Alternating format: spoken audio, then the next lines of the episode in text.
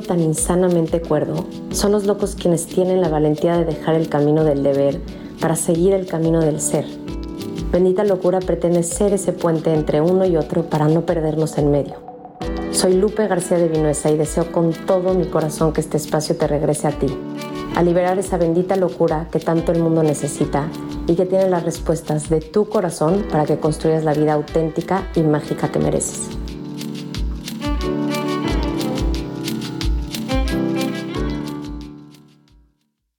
Pues hola a todos, hola locos, ¿cómo están? Tengo aquí a Romy, a Romina Alcántar, que, o sea, cuando di con ella fue como, no me puedo creer, alguien que le gusta y que le apasiona y que además conoce muchísimo de todos los temas que me vuelven loca y que para mí de verdad supusieron un antes y un después en mi vida, que por un lado es la parte de sabernos que hay heridas en nuestro corazón que no nos hacen operar desde nuestro ser verdadero y por otro, el que hoy ya hay la información de que todos tenemos la capacidad de autosanarnos a través de reprogramar esas conexiones neuronales de nuestras primeras experiencias de vida.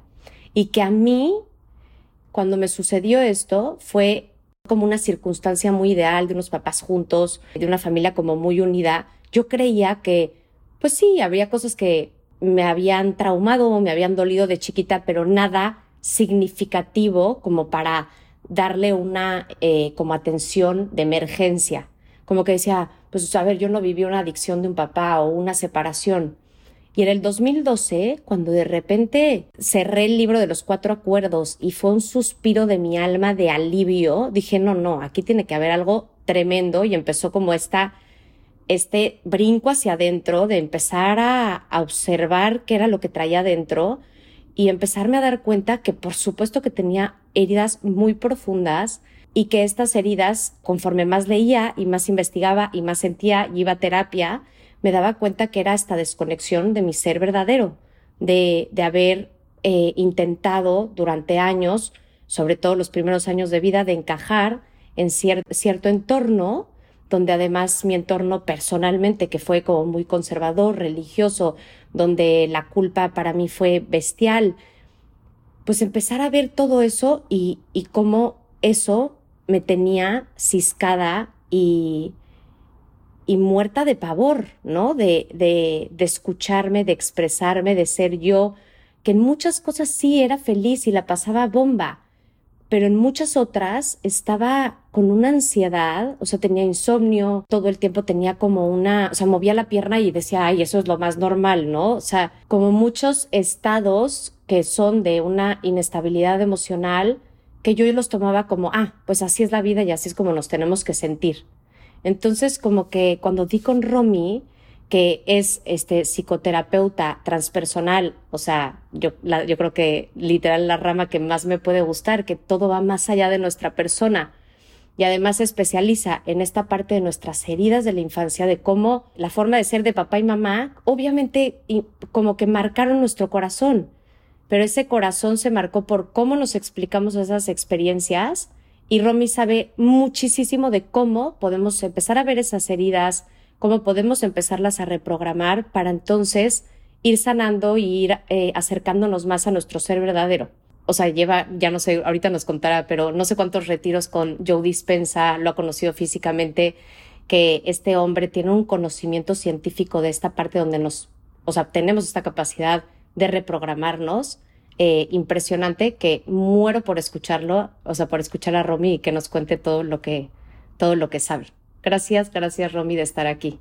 Ay, no, feliz. Qué linda introducción. Yo también te admiro muchísimo.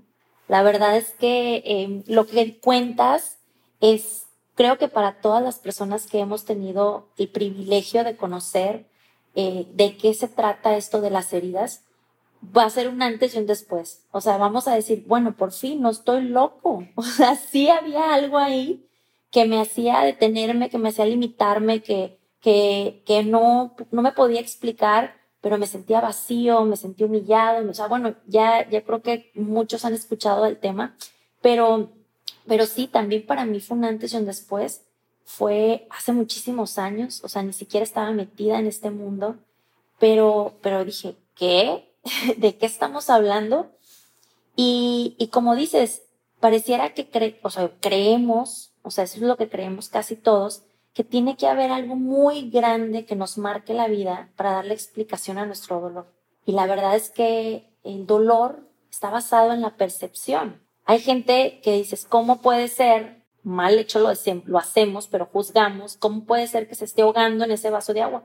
Pero cada dolor es válido y cada persona percibe su realidad de una forma muy diferente. Y cuando yo me meto a esta parte de la psicología transpersonal, a la espiritualidad, a, a un conocimiento también en la parte psicológica, empiezo a estudiar muchísimo de, o sea, de comportamiento humano, también me, meto muchísimo en la parte espiritual. Empiezo a estudiar por, por medio de las heridas, digo, tengo que saber más y lo tengo que, tengo, tengo que buscar la forma de ayudarme, primero que nada, y después para, para poder sentarme aceptando lo que soy y poder reflejar eso en el otro porque cómo, cómo me siento, ¿no? Yo decía, ¿cómo me siento? Y, estoy también con la misma herida, con el mismo dolor, con el mismo trauma y le ayudo al otro si no me he podido ayudar. Creo que a todos los, a todos los que somos, que estamos en este medio nos ha pasado. Pero creo que el, cuando digo, ya me metí a esto, no, pero cuando nos damos cuenta que no nos estamos sentando con superioridad del saberlo todo, si nos estamos sentando con nuestra humanidad, es cuando realmente podemos reflejar mejor y aceptar la realidad de cada uno y aceptar nuestra propia realidad. Ay, por eso la amo, ven. pero bueno, entonces ahí fue cuando dije, bueno, sí tengo todo esto, pero oye, yo necesito, mi parte racional necesitaba juntar esto con la ciencia. Milagros inexplicables o estas emociones que no tenían sentido o decía, pero ¿cómo podemos llegar a más? Pero tiene que haber una forma en la que podamos en cada, cada vez que necesitamos conectar con esa divinidad, conectar con, con el otro, que haya algo que nos explique cómo. o sea, yo sí realmente dije, no, esto no tiene sentido para mí. Sí, lo tiene porque lo siento, pero quiero que la gente también pueda sentirlo de la misma forma sin tener que llegar a este camino gigantesco, sin tener que irse 10 años a meditar al Tíbet, o sea, para, para conectarse con, con ellos mismos o seguir este camino tan largo de sufrimiento. Porque creo que muchas de las personas que, que estamos en este camino, pues sí hemos traído unas heridas y un dolor muy grande y es cuando empezamos a voltear a nosotros. Pero esa es la realidad y casi la realidad de, todas las personas cuando se enfrentan a algo tan fuerte es cuando dicen, tengo que hacer algo. Mientras no llegue el cáncer, el divorcio, la crisis, eh, la muerte, no hacemos nada y estamos como en un modo de stand-by, o sea, como, como aquí pasándola bien. No, y esto que dices, perdón, me llegó, me llegó cañón porque es que es algo que muchas veces pienso que conforme más profundizo, digo, órale, o sea, pues yo no sé cómo estarán heridos los demás, pero yo estoy súper herida, ¿no? Y, es un proceso, sobre todo, donde de empezar a hacer las paces está bien, está bien que estés así de herida, estés está bien que estés así a la defensiva, pero yo creo que está cañón lo tiernos que son nuestros corazones y lo muy profundo que nos calan actitudes que, aunque no sea un divorcio, una adicción de un papá, como dijiste, una humillación, un no te volteo a ver nunca, pues nunca nadie nos explica lo que cala eso en nuestro corazón. Lo que nos duele o lo que nos está mostrando. Y, y pues ahí fue cuando empecé yo a juntar esta, esta parte de ciencia y esta parte de espiritualidad para todavía darle más significado y más fuerza a, a estos patrones, estos comportamientos, estas heridas que estábamos teniendo y que y que el 99% de las personas no podemos trascender. O sea, es como estamos en un loop, ¿no? Y que, no y que decimos, pero ¿cómo? Sí, ya entendí, tengo tal herida, tengo tal problema, sí, me peleo con mi marido todo el día y, o sea, me voy a dormir y digo, mañana ya no lo voy a hacer y vuelve a pasar. Y mañana no le voy a gritar a mi hijo de esa forma porque, o sea, siempre dije que no iba a ser esa madre. Siempre dije que no iba a ser esa persona y lo estoy haciendo. Entonces, eh, esa parte de darnos cuenta, para empezar, somos, estamos viviendo una experiencia humana y en esa experiencia están emociones, están hormonas, o sea, esta parte ya del cuerpo que, que es, es una, solamente es una identificación, pero realmente tampoco es lo que debe, debemos enfocarnos, debemos enfocarnos en, en nuestra realidad que es, es que somos amor, que somos energía, que somos una conciencia en expansión y que estamos evolucionando constantemente, pero la realidad es que vemos ese, ese granito en el arroz y no lo podemos dejar de ver. No podemos, cuando tomamos conciencia de estos patrones y estamos enfocados en ese, en ese dolor, en esas heridas, pues ahí, ahí nos vamos, ahí nos vamos y no lo podemos dejar. Y bueno, el caso es que llega estos maestros a mi vida, llegan estos maestros para explicarme en, en una forma científica eh, toda esta parte espiritual que yo ya, que yo ya venía trabajando, que, que son las bases, pero la, pero la otra te, o sea, te impulsa a, a, que estas bases sean súper sólidas. Es una, es una cosa, pues, que les puedo decir, al juntar esta ciencia con esta espiritualidad y al, y al entender que, que no solo es que, no, pues es que Romy, como hizo este proceso y como hizo todo esto, y por eso se conecta y por eso dice y por eso hace, no, no, no, eso, eso lo tenemos todos. Y eso sí, súper interesante que sepamos que, que todos podemos llegar a, a entender este dolor, entender el amor que somos, entender estas partes de nuestro cuerpo que, que nos pueden llegar a apoyar a entender por qué sucedió lo que sucedió, aceptar eso y poder tener una experiencia mucho más plena, consciente y trascendente que la que estamos viviendo en esta realidad. Ok. ¿Y, y cómo, se, cómo se llaman estos maestros para si la gente tiene curiosidad de... Pues mira, empecé primero, como estaba metida en la parte sistémica de las heridas, empecé primero a entender qué estaba pasando con nuestra biología, que, o sea, qué pasaba, por qué teníamos esas lealtades inconscientes muchas veces antes de nacer con nuestros padres, con las personas que eran nuestros, nuestros proveedores o las personas que nos eran los cuidadores que más fuertes en, en nuestra vida. Y ahí empecé a estudiar, primero los empecé a estudiar y después fui a conocerlos y fui a platicar con ellos y fui a que me explicaran qué estaba pasando. Eh, fue con Bruce Lipton se llama Dr. Bruce Lipton. Él, es, él escribe un libro que se llama La biología de las creencias y él es el papá moderno de la epigenética. Él, muchas personas no conocen qué es esto y, es, y, se los digo, yo tampoco lo conocía hasta, hasta que empecé a estudiar. Es algo muy nuevo, pero él es, el, es la persona en la época moderna que habla de cómo los genes se activan con el ambiente. Entonces, él viene a destruir toda esa parte de que mi mamá es gorda, yo también soy gorda. Eh, mi mamá tiene diabetes, yo soy diabética. Eh, tengo cáncer, o sea, mi familia corre el cáncer, pues yo también corro, tengo un cáncer. Realmente, él explica, y ya está pues demostrado con esta ciencia, que la realidad es que los genes se empiezan a activar con el ambiente que los está moldeando. Y el ambiente es el ambiente interno, no el ambiente externo como lo queremos. Ese es el tema, porque decimos, claro, necesitamos cambiar nuestro trabajo, nuestra pareja, nuestra familia, nuestro todo, nuestro cuerpo, para vivir una vida feliz, para no tener enfermedades, para no esto y el otro, y empezamos a otra vez buscando algo afuera y las respuestas están adentro. Entonces, con esta ciencia empezamos a ver cómo estas creencias, que es, la, es una forma diferente de hablarle a esas heridas, que crean nuestra personalidad y que la personalidad crea nuestra realidad actual. Entonces, están moldeando nuestra vida y se, y se van construyendo desde de los 0 a los 7 años. Y de los cero se llama muchas veces antes, no muchas veces, todas las veces, antes siquiera de que el espermatozoide y el, y el óvulo se unan.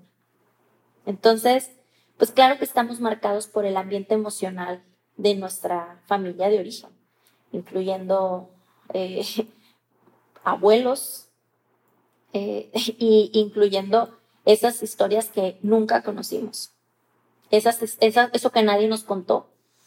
Entonces, bueno, empiezo con él y luego me voy a la, a, la parte de la neurociencia que es Joy Dispensa.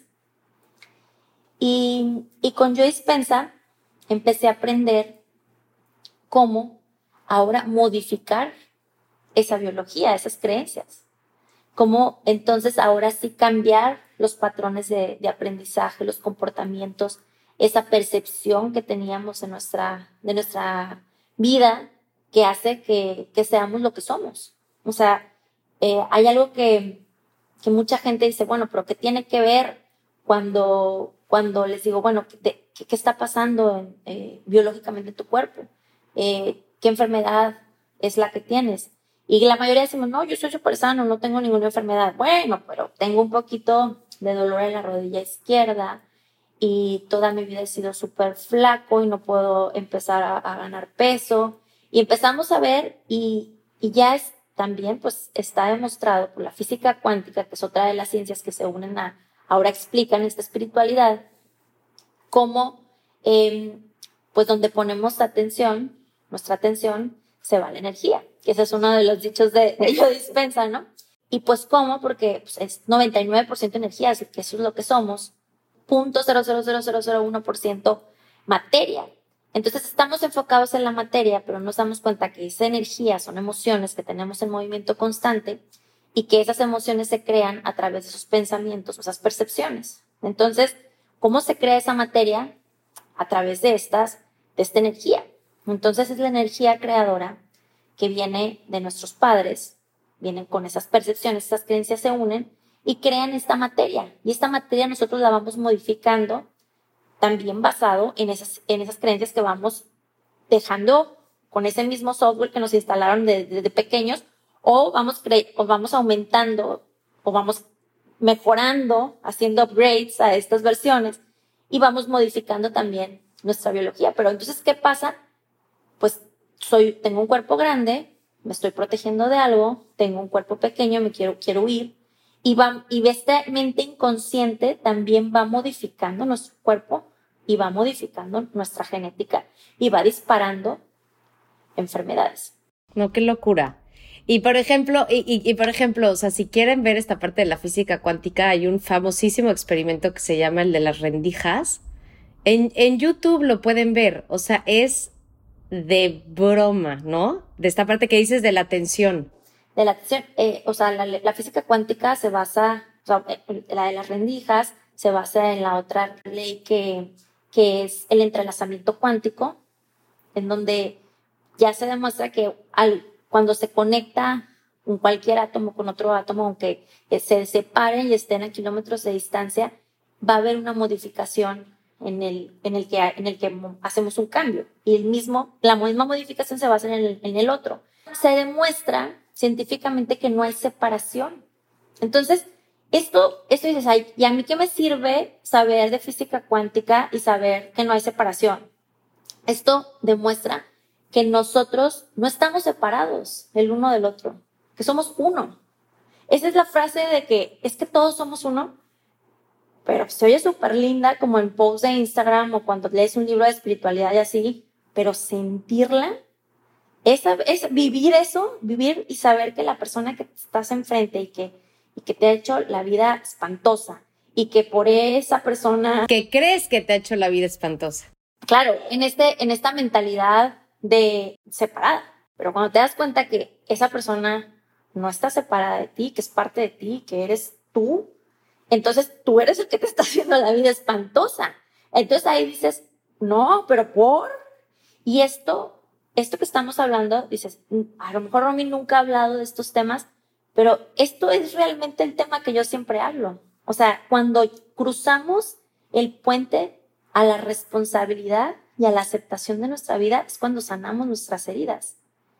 Y, y ahí, cuando decimos, me toca hacerme cargo de mí, porque esta persona que está enfrente es parte de mí. Entonces, si yo puedo hacer algo por mí, también puedo hacer algo por esta parte del otro que me estoy reflejando, que, que me está afectando. Como nuestros maestros. Que, ajá, pues son, son cosas nuestras.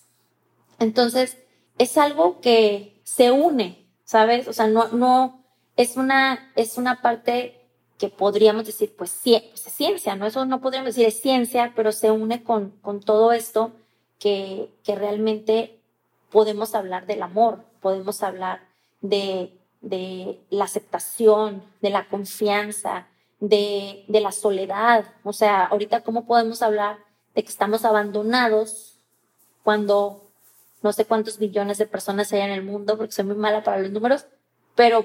Siete, siete billones. Siete, fíjate.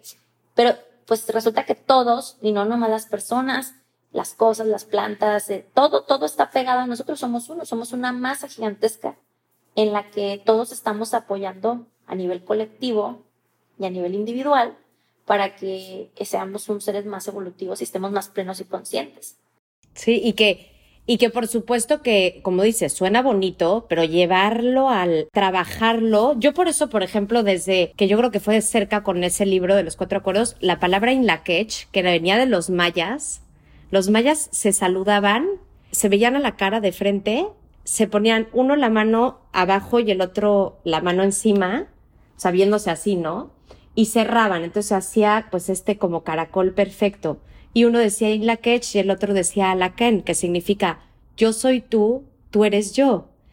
Y esa frase yo es como mi mantra, o sea, la tengo en mi celular, porque ya llevarlo a la práctica, o sea, decir el hijo de la chingada de mi esposo que por tercera vez me hizo, y decir, esto yo lo estoy creando, madres, la humildad y los pantalones que requiere, ¿no? Romy, ¿cómo podrías explicar todo esto que has hablado como chance con un ejemplo, ¿no? De inventarte a una niña que subió, sufrió X trauma, este, desde la percepción un poco de su historia, cómo eso pudo haber hecho que se programara y cómo puede sanar, como para que cerremos con algo más claro, o sea, bueno, para quienes nunca han escuchado de estos temas y que probablemente es como, ¿qué? ¿Cómo? ¿Cómo que puedo yo reprogramarme? ¿Cómo podría ser esta transición un poco abarcando, aunque sea una pincelada, todo esto que nos contaste? Pues mira, eh, vamos a, agarrar la herida que eh, muchos tenemos, es la, que es como la más fuerte en, la sociedad a nivel colectivo, que es la de abandono. Entonces, una niña que percibe, porque también eso es otra cosa, se percibe el abandono, em, que padre o madre eh, no estuvieron presentes en su vida o, o puede ser que cualquiera haya estado, pero no lo haya estado emocionalmente. Vamos hablando de una, un abandono emocional. Tenía padres presentes, pero papá estaba, no, no conectaba con sus emociones, por lo tanto no conectaba con esa niña. Entonces, ¿qué pasa con esa niña? Siempre siente un miedo constante a la soledad. Eh, esto sucede porque la niña cuando, cuando está completamente dependiente, que es de los 0 a los 7, necesita eh, que alguien la apoye para sobrevivir. Entonces, ¿qué, ¿qué va sucediendo cuando siente ese vacío y va creciendo esa niña? Esa niña sigue buscando que ese vacío se llene en algún lugar. Entonces, lo va buscando en etapas diferentes en ciertas personas, lo sigue buscando en sus padres. Cuando llega a su etapa adulta, entonces lo que pasa es que lo empieza a buscar en las parejas y empieza a tener conductas que son hago lo que sea para que tú no me dejes. Entonces empieza a tener relaciones que son como eh, dependientes emocionales. Entonces, esa sería como una, un una claro ejemplo de una herida, una herida emocional. ¿Qué es lo que sucede? Lo que esa niña tendría que aceptar es lo que sucedió, lo que vivió, validar ese dolor. Y en esa validación viene el brinco y el duelo a que los demás les cubran las necesidades no satisfechas y al vivir ese duelo claro, entonces lo que hace es empezar a crear una, un proceso de recrianza. Es ella misma llenar sus propias necesidades no satisfechas.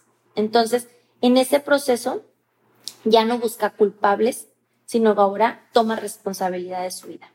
Así es, es, es una pincelada rápida que pues obviamente lleva un proceso de individualización, de autoconocimiento, de aceptación interna. La aceptación, yo le digo, al perdón yo le digo aceptación, no me gusta la palabra perdón, pero es la aceptación, aceptación de sus padres, aceptación de su realidad, la realidad que vive hoy, de ahora entonces integrar todo ese conocimiento y ahora convertirlo en sabiduría en su vida, convertirlo en una realidad diferente. Y en esa recrianza se está reprogramando neuronalmente o no. En esa, cuando nosotros lo que hacemos es empezar a vivir emociones diferentes a las que nosotros hemos vivido por 20, 30, 40, 50 años, los años que sea, entonces empiezan a hacer esas, esas conexiones sinápticas en nuestro cerebro. Esas conexiones lo que hacen es empezar a hablarse de una forma diferente a las que se han hablado. Cuando nosotros repetimos eh, por o sea, yo le digo que son 40 días, esas conexiones, esa conexión se fortalece y se crea un hábito o una creencia nueva, una, una forma de reprogramación. Esa es la forma como antigua y la más complicada de hacerlo.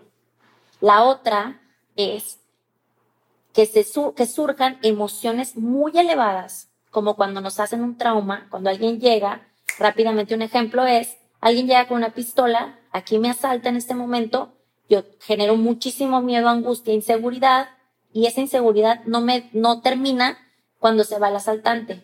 Probablemente me va, se me va a quedar conmigo dos o tres semanas o toda la vida si yo no la trato. Me genera una emoción tan elevada que me crea una conexión inmediata. Eso también sucede cuando hacemos procesos de reprogramación. Yo los hago a, partir de meditaciones. En las meditaciones llegamos a frecuencias donde podemos acceder al inconsciente y así se hacen las meditaciones.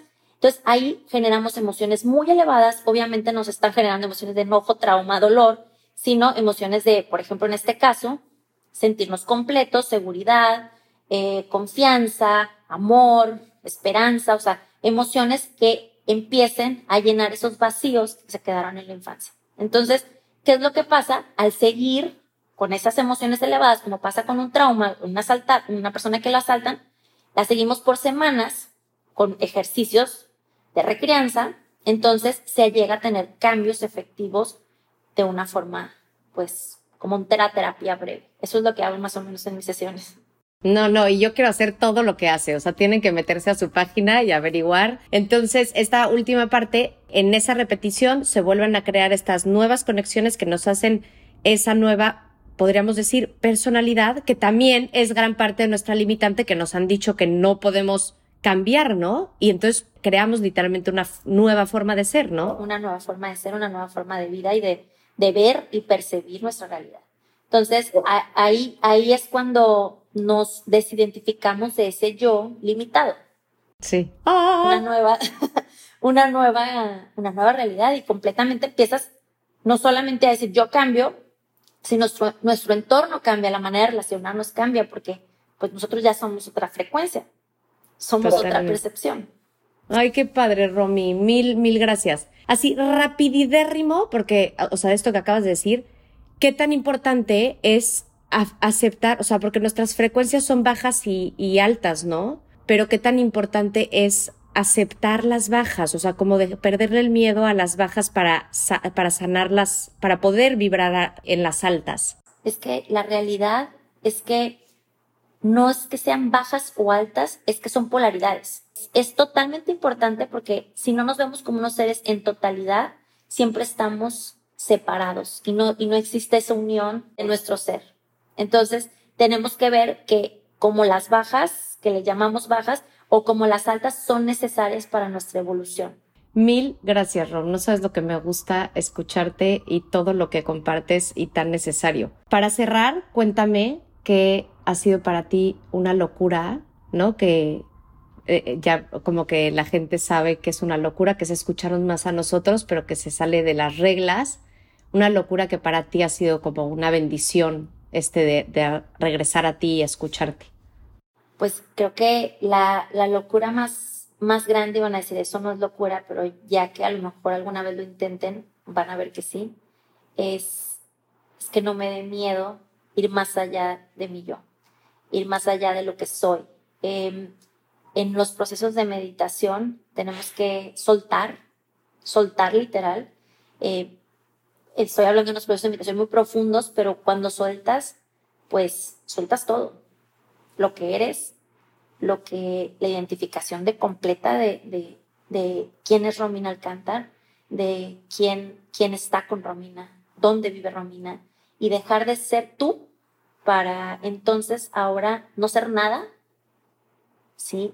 Sí, causa mucho miedo. No, no, bueno. O sea, eh, la, sesión, o sea, el episodio pasado habló una amiga mía que hace cuatro, cinco años perdió a su esposo con tres bebés. O sea, sus bebés, ella se quedó sola pero entonces ahora está natóloga y nos habló de cómo vivir el duelo, algo que me parece padrísimo y que obviamente dice que el duelo más difícil, o sea, la pérdida más grande es la de nuestra muerte, porque es soltar todo.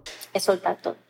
Al soltar, o sea, al primero decir, esto soy yo, y después, yo no soy nada, es la única forma de entonces llegar a ser todo. Porque, porque es cómo puedo del yo llegar a ser todo cuando no paso por el suelto todo esto. Esto, esto ni siquiera soy yo, esto es mi percepción de lo que yo soy. Entonces, al soltar todo y decir, pero ahora ya que soy, ya no soy nada, entonces ahí eh, eso requiere muchísimo coraje, muchísimo amor, muchísima responsabilidad, que de verdad eso creo que fue para mí un antes y después y es, la, es la, lo mejor que he hecho, que, que de, sí, les digo, les contaría en 80 capítulos cómo llegué ahí, ¿no? Pero el momento en que dije, suelto, me dejo ir, me, me entrego, pase lo que pase y soltar a lo, a lo desconocido porque no sabemos, no estamos tan identificados porque lo conocido nos causa seguridad, aunque sea pésimo, aunque sea fatal, aunque estemos viviendo de la fregada, pero eso nos da seguridad. Entonces, soltar eso para no ser nada, eso fue algo creo que cambió mi vida. Guau, guau. Y eso como que conllevó, ya dijiste la, qué miedo conllevó, que obviamente pánico, pues de lo que estás identificada eh, tu pareja o tu familia, ¿cómo pudiste ahora vivir más desde un soy más Romina o mi vida es más mía después de este evento? Fíjate que al contrario, lo que, lo que me di cuenta y van a decir que estoy bien loca, esto nunca lo he contado, pero en ese momento que fue, o sea, me acuerdo del momento en específico que lo hice, o sea, me acuerdo ese momento cuando desperté de esa meditación que duré como cuatro días meditando, o sea, me exageré, salí al mundo y no era yo. Yo empecé a ver a las personas, es, me duró dos días la locura, pero empecé a ver a las personas con mis ojos y mi cara, o sea, físicamente. De ahí entendí que todos somos uno. Ahí fue la explicación perfecta para mí de que, claro, lo, lo podía sentir muy de vez en cuando, pero ahora lo estoy viviendo. lo estoy viviendo tan claro que le estoy poniendo cara. O sea, imagínate que llegué al café, un cafecito, estaba en Nueva York, y llegó un cafecito en Nueva York y dame un capuchino y era un hombre con barba, pero era yo. O sea, era mis ojos, era mi cara, era mi sonrisa. Y volteé a ver a otro y también y volteé a la señora que entró también y volteé a ver al perro y hasta el perro. Yo decía, entré, entré como en una, en un pánico de que me volví loca o qué pasó. Después empezó a dar mucha risa y muchísimo amor y dije, no, quizás necesitaba ver esto, esto para, para vivir realmente en esa unidad, en esa conciencia de unidad. Y ese fue el momento para mí que dije, ahora lo entendí todo. Ahora lo estoy viviendo y desde ahí lo veo desde una forma muy diferente. O sea, ahí fue como un antes y un después a mi realidad. Ya no soy Romina, soy parte de todos. Sí, estoy, estoy aquí no, no, no por mí, o sea, no, esto no tiene que ver conmigo, tiene que ver con un todo. Entonces, el amor es mucho más grande, la conciencia es mucho más grande, el despertar, y no lo, ni siquiera lo quiero decir como que yo lo hice. No, no, o sea, fue, fue una, un desapego realmente No, pero sí está en nuestro libre albedrío y escogemos eh, cuándo, ya, y como dices, no tenemos que esperar a que explote la bombita para regalarnos esta mejor vida, ¿no? Exacto. Y no todos tenemos que ver estas locas, locuras que yo vi, pero entenderlo, entenderlo sí, entenderlo para, ni siquiera para, para los demás, hay que verlo como egoísta, para nosotros, para nosotros vivir más plenos y más conscientes. Y a los locos que nos escuchan, los invitaría a que se pregunten dónde pueden abrir más su mente y su corazón a observar esa herida de la infancia, que todos tenemos de una manera u otra. En algún punto nos creímos que como, como éramos no éramos suficientes y fuimos como anulando nuestro ser verdadero por habernos sentido o no escuchados o vistos o aceptados como éramos, ¿no? Entonces, al no observar y no darnos cuenta de esas heridas, muchas veces estamos tomando las decisiones de nuestra vida y guiando nuestra vida desde el miedo en vez desde el amor y la autenticidad y de escuchar a nuestro corazón. Entonces, los invitaría a que se pregunten, ¿dónde puedo ahora escuchar más a mi corazón, conocerme un poquito más de esas heridas que tengo para hacer las paces conmigo, para hacer las paces con mi familia, para, para poder ir sanando más y por lo tanto entonces vivir una vida más mía, ¿no? Y ser más quien soy. Muchísimas gracias por escucharnos. Les mando un abrazo gigantesco y nos vemos el próximo domingo. Síganla, bueno, sí, sí les vibro, que seguro sí. Es Romina Alcántar, ¿no? O con punto, no sé si. Romina Alcántar. Sí. Lo, Romina Alcántar en Instagram y no saben qué bonitos cursos y da terapias también. Gracias, Romy. Te mando un abrazo gigante. Un abrazote también a ti.